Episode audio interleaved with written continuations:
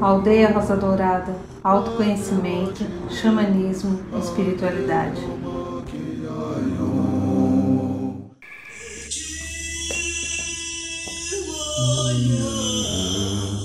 Sem e na coruna,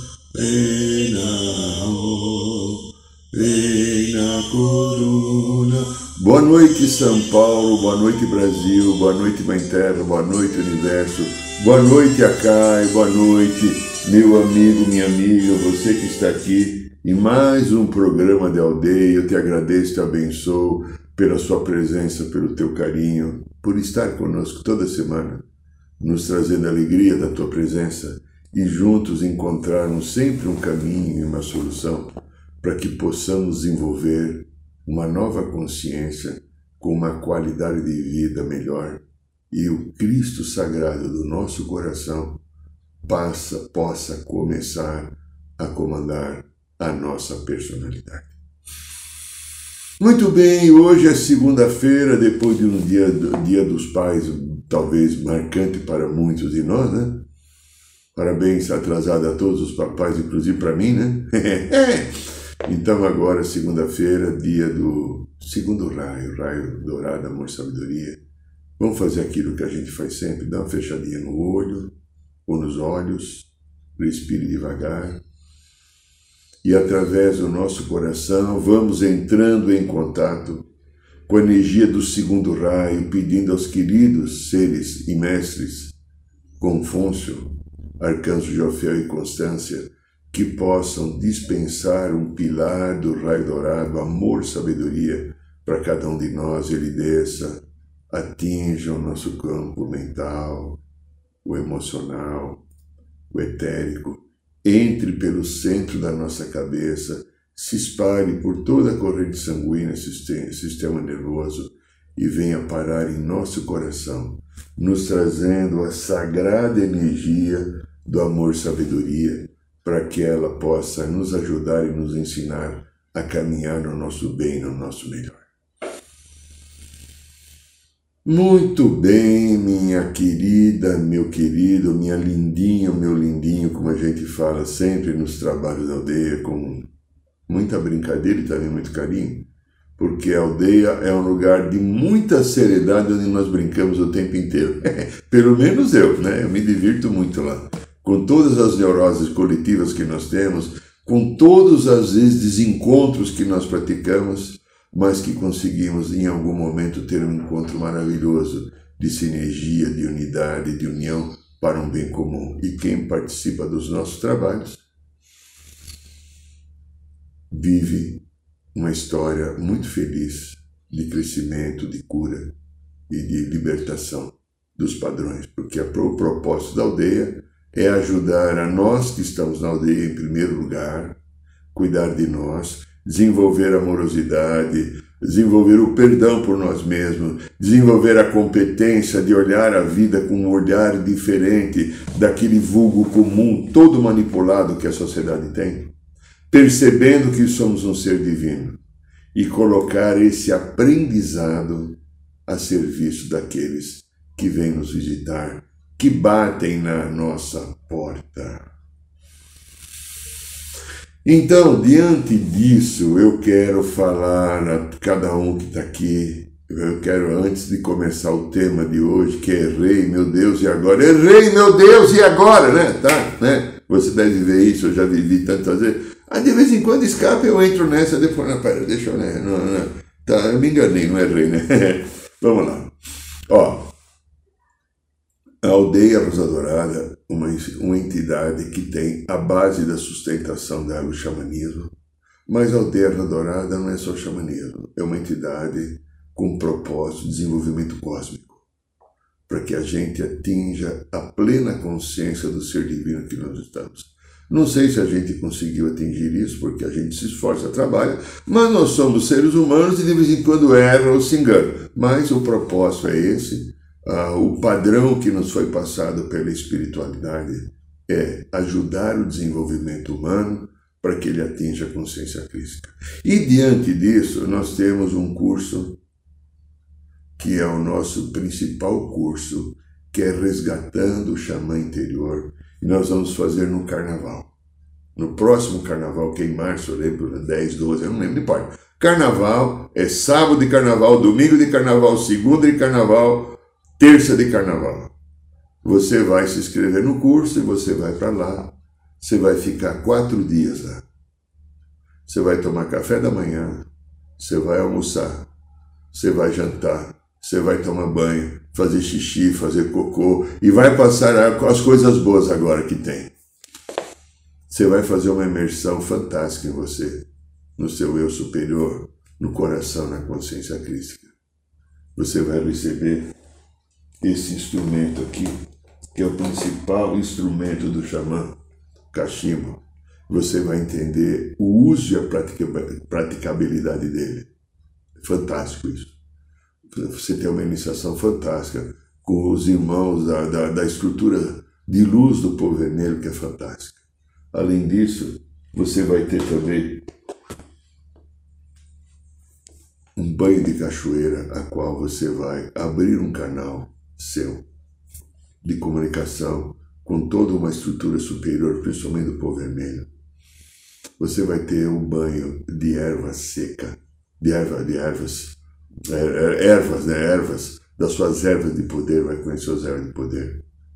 Vai participar também de uma iniciação com o ritual da ayahuasca. E você vai entender um pouco o que é gnomo, duende, os elementais, né? as salamandras. Você vai conhecer um pouco de pedras e cristais você vai entender os quatro caminhos sagrados do xamã. O que, que é, né? É, o que, que é o, o leste, que energia está no leste, que energia está no sul, que energia está no oeste, que energia está no norte. Te trazendo de novo uma consciência com a natureza. Você sai de lá com respeito à Mãe Terra, que se você não tinha, você vai começar a entender. Mas o mais importante, todo o trabalho que nós fazemos na aldeia, dirigido pelos sagrados mestres da luz, tem a finalidade de te levar ao coração. São quatro dias de experiências que você sai de lá diferente. Diferente. E eu falo já muitos anos atrás, há mais de 15 anos, se você fizer o curso e não gostar, nós devolvemos o dinheiro. Pode ter certeza que essa palavra é lei. Se você quer informação, entre no site da aldeia, aldeiaazulorada.org.br e clica lá cursos, você vai ver resgatando xamã interior no carnaval. Você vai ter preços, tudo. Tá todo, o que eu falei aqui agora, lá está dez vezes mais explicado. Com um monte de, de, de, de, de informações é necessário. Inclusive custo. Você pode, se quiser começar a pagar agora, fazer sua inscrição, você vai dividir em sete pagamentos.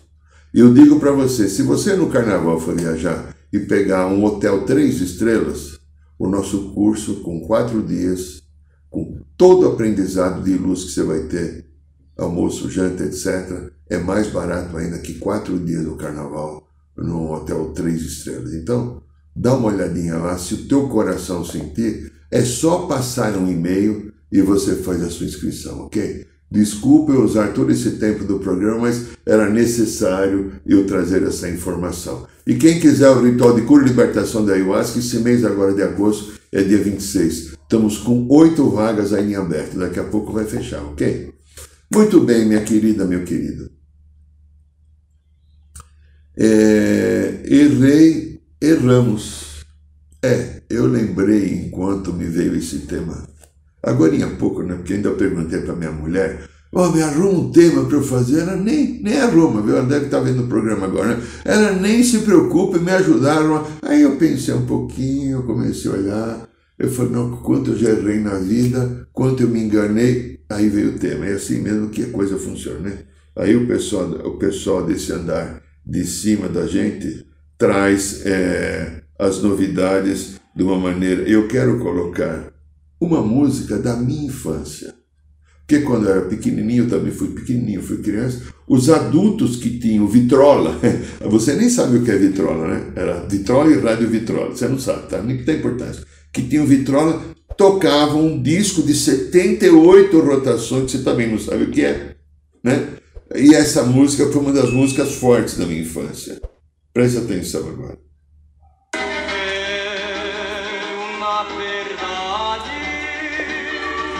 Indiretamente ocupado da sua infelicidade. Mas, se eu for condenado, a sua consciência será meu advogado. Mas, evidentemente, eu devia ser encarcerado nas grades do teu coração, pois que sou criminoso, és também que bem, estás na minha infância. Venho tribunal da minha consciência, no meu confesso, pedir clemente. Tá terminando, viu? Erro, meditamos. Errei, erramos. O erro né? é meu, é teu. O erro porque o erro tem, no erro tem uma palavra julgamento por trás, né? O erro é nada mais do que um padrão humano, né? O erro nada mais é do que um padrão é, que está atrelado a um conjunto de valores e crenças que a sociedade tem. Eu entendo o erro como uma atitude eh, negativa, intencional de prejudicar alguém ou alguma coisa. Eu vou fazer isso, eu vou azar essa pessoa, eu vou roubar esse branco, o banco, eu vou soltar essa pessoa, eu vou dar um murro na cara do outro, eu, eu vou trair meu marido, a minha marida, é, eu vou. Tá, então há uma intenção. Há uma intenção.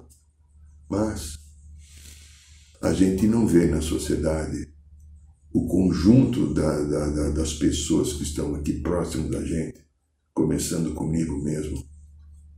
A gente está errando. A gente se engana.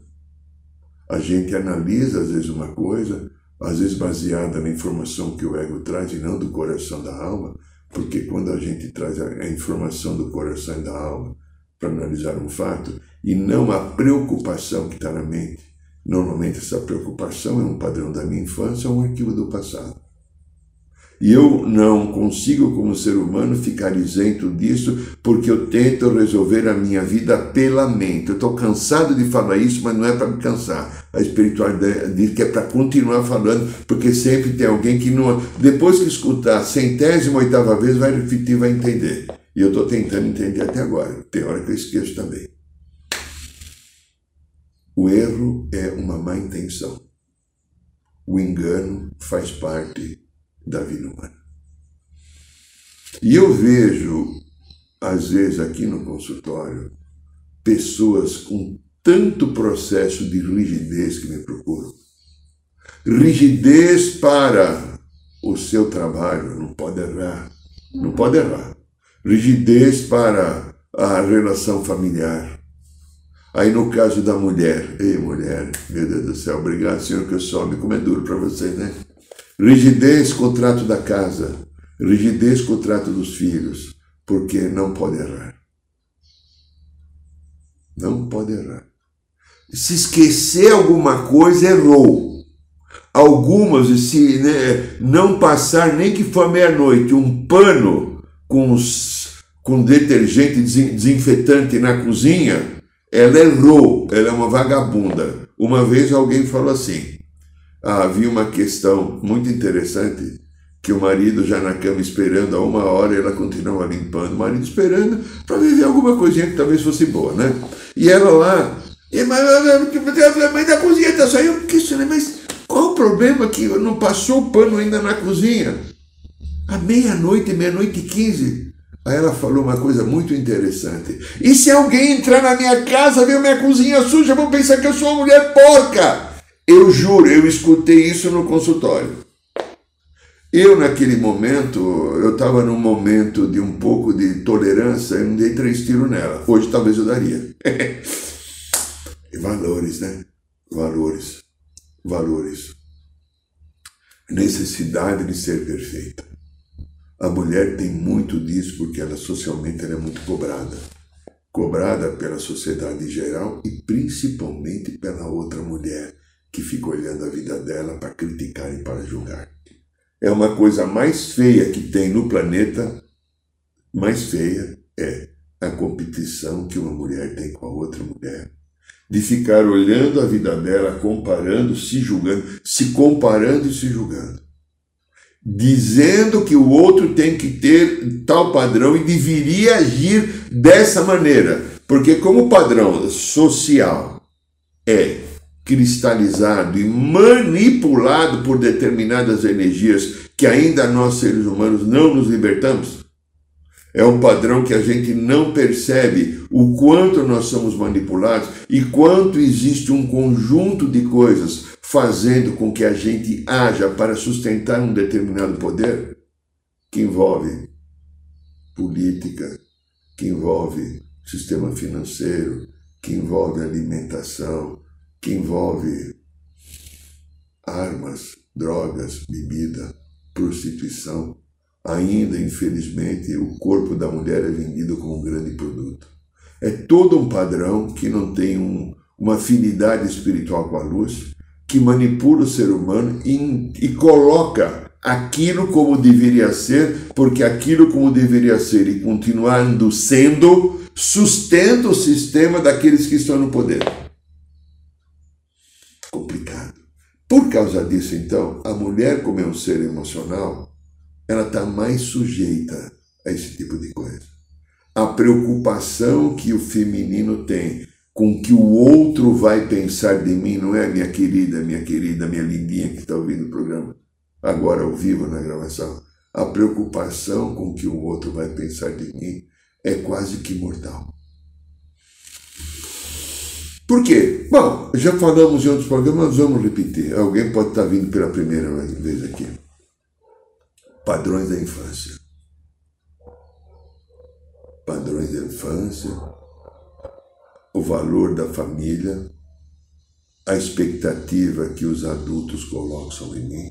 Aqui vale para menino e para menina, agora mulher e homem, mulher, homem e mulher, mas a mulher é mais afetada porque é um ser emocional e o homem é um ser mais mental. Então a mulher que é mais afetada, quando ela tem na, na infância um desenvolvimento que ela sente que só será aceita se ela corresponder às expectativas do adulto que exige dela determinados comportamentos.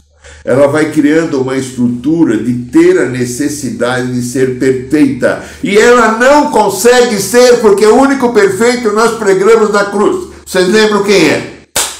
Mas preciso passar a imagem da perfeição para que todos me reconheçam como perfeito, porém ela solta pum toda hora. Diz que soltar pum não é perfeição, mas veja só.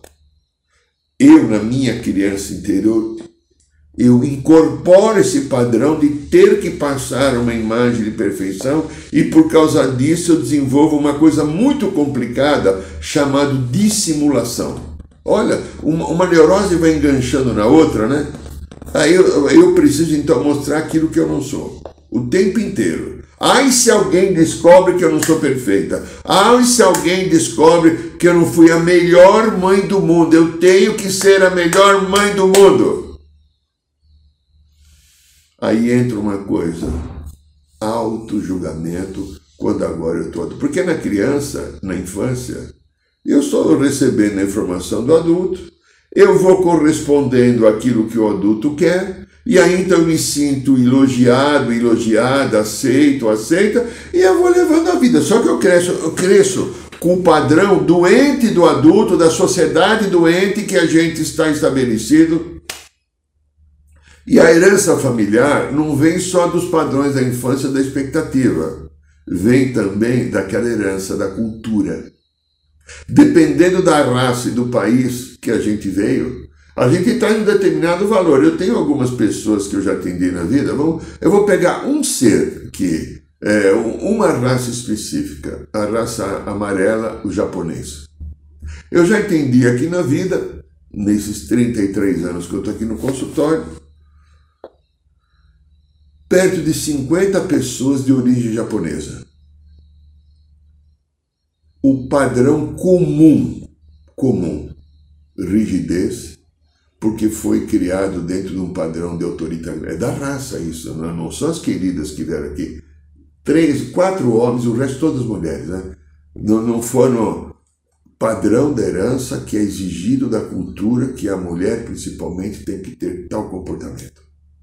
Então ela se obriga a ter comportamento e agora é adulto, adulta, ela está diante do desafio de tentar melhorar a sua vida, ser mais flexível na vida afetiva, na vida sexual, no trabalho, na vida espiritual, ela não consegue, porque aquela herança da filha, da, da, da infância, a, da vida, a cobrança da família ainda, de repente eu encontrei mulheres de 45 a 50 anos que não podiam fazer determinadas coisas porque os pais não gostavam. Elas eram casadas, já tinham filhos em faculdade, mas ainda continuavam obedecendo o papai e a mamãe dentro do padrão que o papai e a mamãe esperavam dele.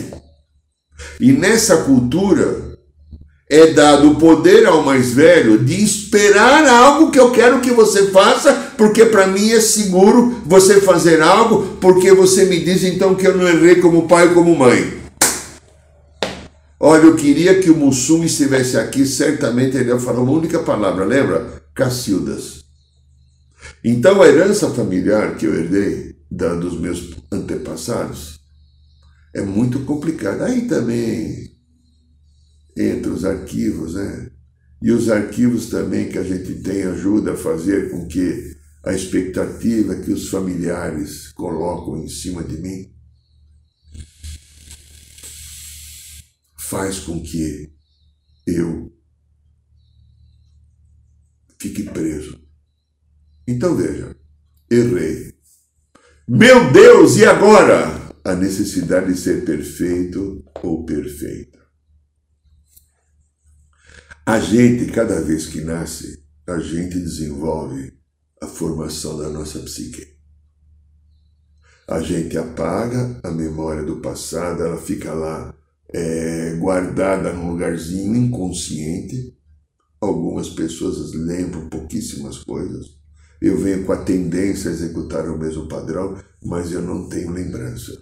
E aí então, na formação da minha nova psique, por isso que a gente reencarna. Há vários sistemas planetários que não têm mais reencarnação. Felizmente, o difícil papel de mãe acabou lá, porque não tem karma a limpar, não tem que ter voltar, nascer de novo para limpar o passado do desequilíbrio e aprender a equilibrar, então não tem que renascer. Troca-se, eles criam um corpo através de tecnologias, e esse corpo é criado adulto, jovem, e a pessoa sai de um corpo já usado de às vezes 1.500, 2.000 até 3.000 anos e entra num corpo humano e continua a vida. A grande bênção da misericórdia divina que é viver e aprender a ser feliz. Lembra? Viver e não ter a vergonha de ser feliz. Gonzaguinha, tá? Então, esse é um caminho. Mas, como nós formamos a nossa psique, a gente então tem na nossa estrutura de criança ah, no desenvolvimento da nossa criança interior, todo um conjunto de informações que cerca a minha origem, a minha tradição, minha família, os usos e costumes, aquele valor lá. E para a menina é exigida uma coisa um pouco mais forte do que para o menino porque a, a, tradição das famílias tem melhorado muito, muito, mas ainda a tradição das famílias, as famílias são guardiões da periquita. Você sabe o que é periquita, né? Aquela coisa que a mulher tem no meio das pernas, é periquita. As famílias são guardiões das periquitas, então é exigido da menina o que às vezes não é exigido do menino. Então a menina vem com uma carga muito forte de sensações e emoções, a qual ela não pode errar, ela tem que ser perfeita e sustentar um determinado padrão para a sociedade, para a família, para todo mundo. E quando ela se vê nos seus processos de vida, que envolve o trabalho, que envolve a família, que envolve principalmente o cuidar da casa e dos filhos, fica pesado. A mulher, de fato, tem uma jornada dupla, dupla ou às vezes tripla. É triste ver. Porque, é, e é uma coisa que eu digo que é muito delicada, eu tenho um julgamento, julga, eu estou julgando agora, eu vou julgar. Deus fala para não julgar, Jesus fala eu julgo. Irmão, não é um julgamento, vai, é uma análise.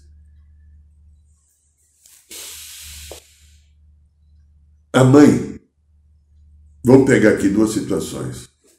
A mãe tem uma menina. A mãe tem uma menina, ela percebe que a menina é parecida com ela. Uma visão mais ampla do processo da vida. Uma percepção, uma intuição desde pequenininha. O tipo de conversa que a menina tem já é mais intuitivo.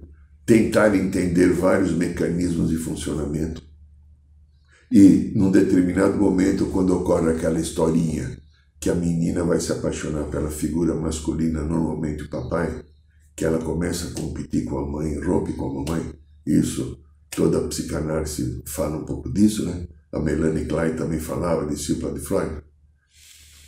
Essa mamãe é, percebe que essa menina está competindo com ela, como ela está comendo, e nessa competição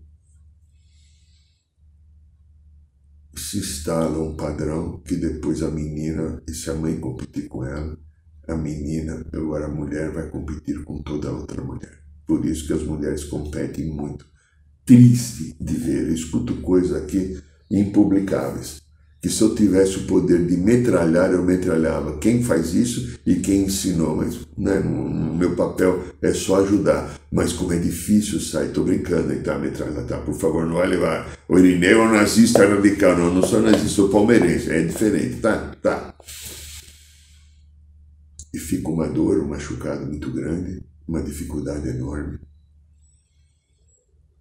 Então isso faz com que a menina que competiu com a mamãe vira uma adulta que vai competir com outra mulher e quando essa pessoa me falou uma vez, meia-noite, meia-noite e quinze ainda passando, o pano na cozinha para deixar a cozinha limpa e o marido esperando na cama chateado para minha mulher não vem fazer um amorzinho comigo gostoso, a justificar dela, mas e se alguém entrar em casa? Eu falei, alguém vai entrar na tua casa meia-noite e quinze. Ela deu risada com uma cara sem graça porque está condicionada a ter que fazer, porque já pensou se eu não fizer toda a minha atribuição de dona de casa.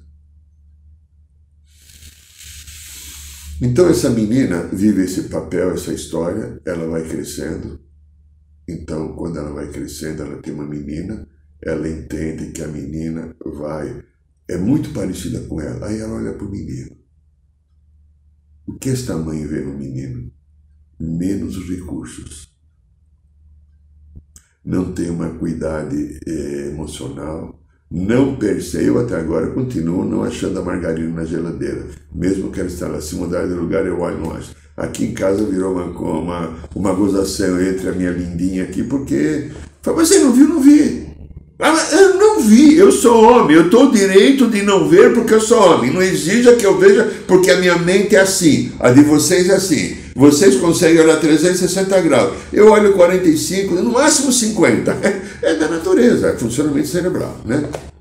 Tá. E a mamãe olha que esse menino tem poucos recursos. E ele representa para ela algo tão gostoso, né?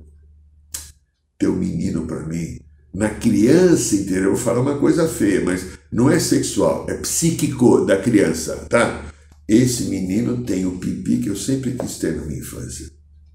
Estou repetindo, não é sexual. É da criança interior ter o poder de ter um pipi que a menina quis ter e não teve. Tá? Então veja. Então o que, é que ela faz por esse menino?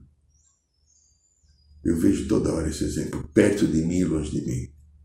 Ela vai tratar e amar incondicionalmente esse menino, vai fazer tudo por ele vai é, quase dar a comida na boca, não dá nenhum comprometimento, nenhuma obrigação, nada para que ele desenvolva a competência, ela só serve e o homem cresce em geral um babaca. E a culpa de você, homem que está me escutando, ser um babaca é da senhora sua mãe. É, senhora sua mãe.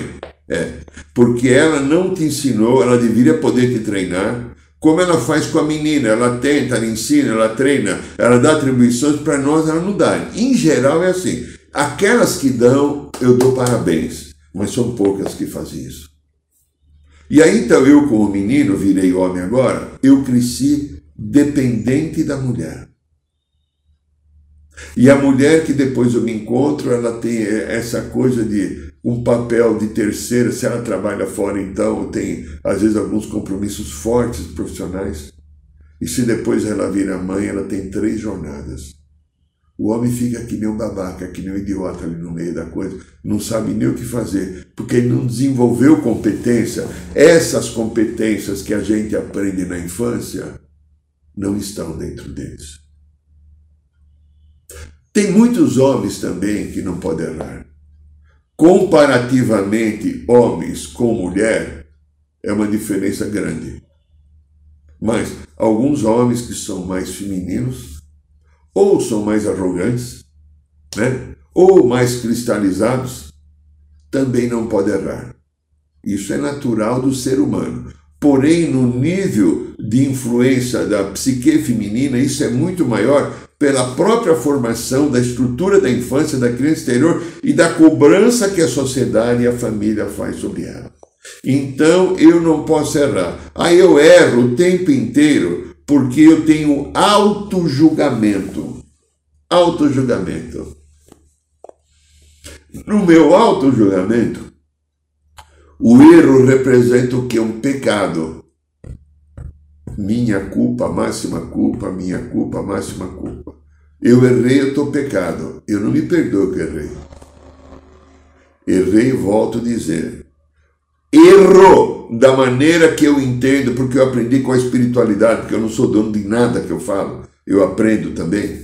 O erro é a intenção negativa de prejudicar alguém ou fazer alguma coisa que venha causar um dano ao outro propositalmente. E aquilo que você erra não é propositalmente. Você esqueceu, você avaliou errado, você não entendeu direito e agiu por impulso. Então veja, há um grande engano em você que é uma grande errada, um grande errado. Erro envolve a, pro, a ideia e a intenção negativa de prejudicar alguém ou algo. E o erro que normalmente nós. E normalmente quem tem intenção negativa não se sente errado. É o esperto. Veja o que está acontecendo na política agora, né? Situação de joias. Imagine isso daí. Isso tudo foi uma armação de mentes doentes e que não tem culpa, não tem, não tem culpa porque fiz propositalmente porque eu entendia que era o melhor e que se dane o que outro pensa. Acabou. Sem entrar em qualquer valor de, juízo de valores. Estou analisando psiquicamente como funciona isso. Agora o que eu estou falando aqui. Meu Deus, errei, meu Deus, e agora? A necessidade de ser perfeita. A necessidade de ser perfeita ou perfeito está baseado, e às vezes em crença da família que me passou, em crença religiosa porque a religião é uma coisa que às vezes nos afasta de Deus. Eu vejo alguns pastores aí falando, eu escuto pastor também. É um absurdo. Onde está Cristo que eles defendem? Onde está Deus? Não tem. Julgamento, julgamento, julgamento, julgamento. E o Cristo falou: não julgueis para não ser julgado. Perdoai 70 vezes 7 eles ainda continuam ameaçando com os mármores do inferno, como diz a outra lá, né? No chão, né? Está no chão a coisa, Araciba Nambania nos deixou, que Deus a tenha, a unja, a proteja, a ilumine, né? Então veja, eu posso, ao viver essa história, substituir a necessidade de ser perfeita ou perfeito pelo meu melhor. Eu posso fazer o meu melhor. Eu posso fazer o meu melhor. Eu não tenho que ser perfeito, eu tenho que olhar para mim e quando eu perceber que eu tenho necessidade de ser perfeita, pensa assim para você: eu vou fazer o meu melhor.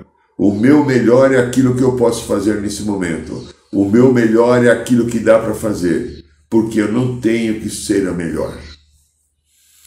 Eu tenho, querida, querido, que aceitar a imponderabilidade. Veja, a, ponderabilidade é a sensatez, é a ponderação, o equilíbrio sensato de qualquer situação. A imponderabilidade é algo que faz parte da minha natureza humana se enganar Errar é julgamento, errar é intenção negativa. E não estou falando com você que tem intenção negativa, porque quem tem intenção negativa nem vem escutar o programa da aldeia. Eu estou falando com você, igual a mim, que é neurótico e neurótico igual a mim, e que às vezes sofre quando se engana, julga que é um erro. Se erramos. Então veja, eu fico atrelado às vezes a um padrão muito doente que a sociedade traz. E quando eu pego o erro que eu julguei a mim mesmo, o auto-julgamento, meu Deus, o que eu vou fazer agora? Primeiro peça perdão se você se enganou. Se você prejudicou alguém com alguma coisa, escuta alguém alguma coisa, vem cá. Você me perdoa? Tenha humildade. Segundo, por favor, minha linda, meu lindo, você não está aqui para se julgar. Você está aqui para se aceitar. Você está aqui para se perdoar, porque você vive num mundo de dualidade. Luz e sombra faz parte da experiência. Então, para com esse bobo julgamento que às vezes você se faz, porque você não é perfeito. Aí, Cacildes, né? Mussum de novo, ele entrou aqui, o Mussum. Você não é perfeito. Você faz o teu melhor que está bom. E cada dia faz o teu melhor. O melhor que eu pude fazer, tá bom. Quando eu vou dormir, às vezes, quando eu converso com o pai, às vezes não, todo dia eu converso com o pai, mas às vezes vem, eu percebi que eu teve uma, eu tive uma ação assim, né? De 20 ações eu tive uma mais ou menos meia boca. Acho que 19 foram legais.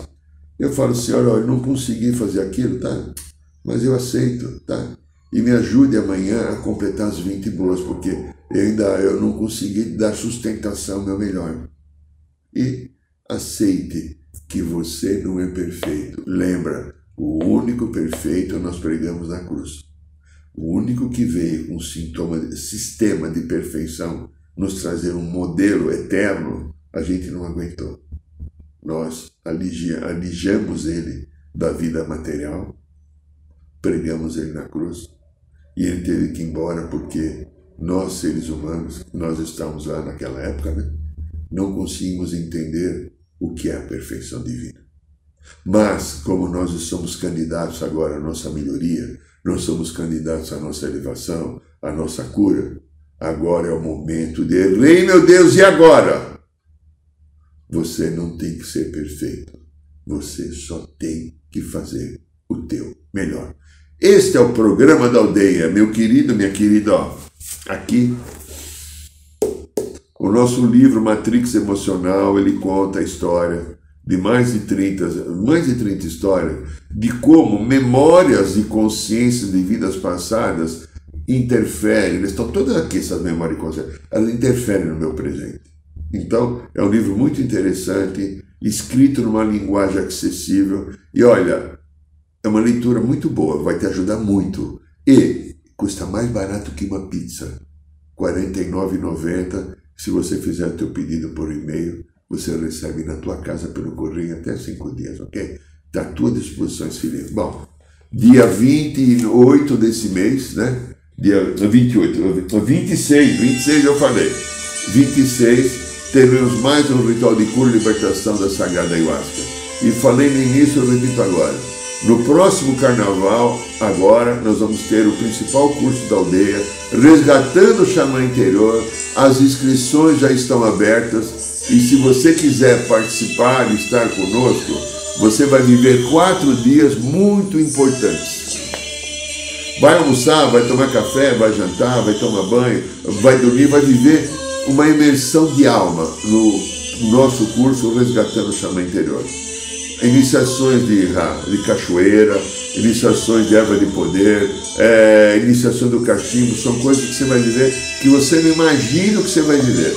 Está no site, se você entrar lá, você pode dividir em sete pagamentos. E digo, custa mais barato o curso do que três, é, quatro dias num hotel três estrelas que você for viajar. Agradeço a tua presença. Toda segunda-feira, programa da aldeia e toda quinta-feira, a roda de cura no Ipiranga. Boa noite, São Paulo. Boa noite, Brasil. Boa noite, Mãe Terra. Boa noite, Universo.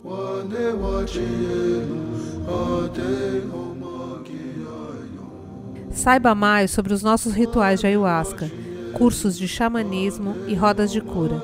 Acesse o site www.aldeiarosadourada.org.br.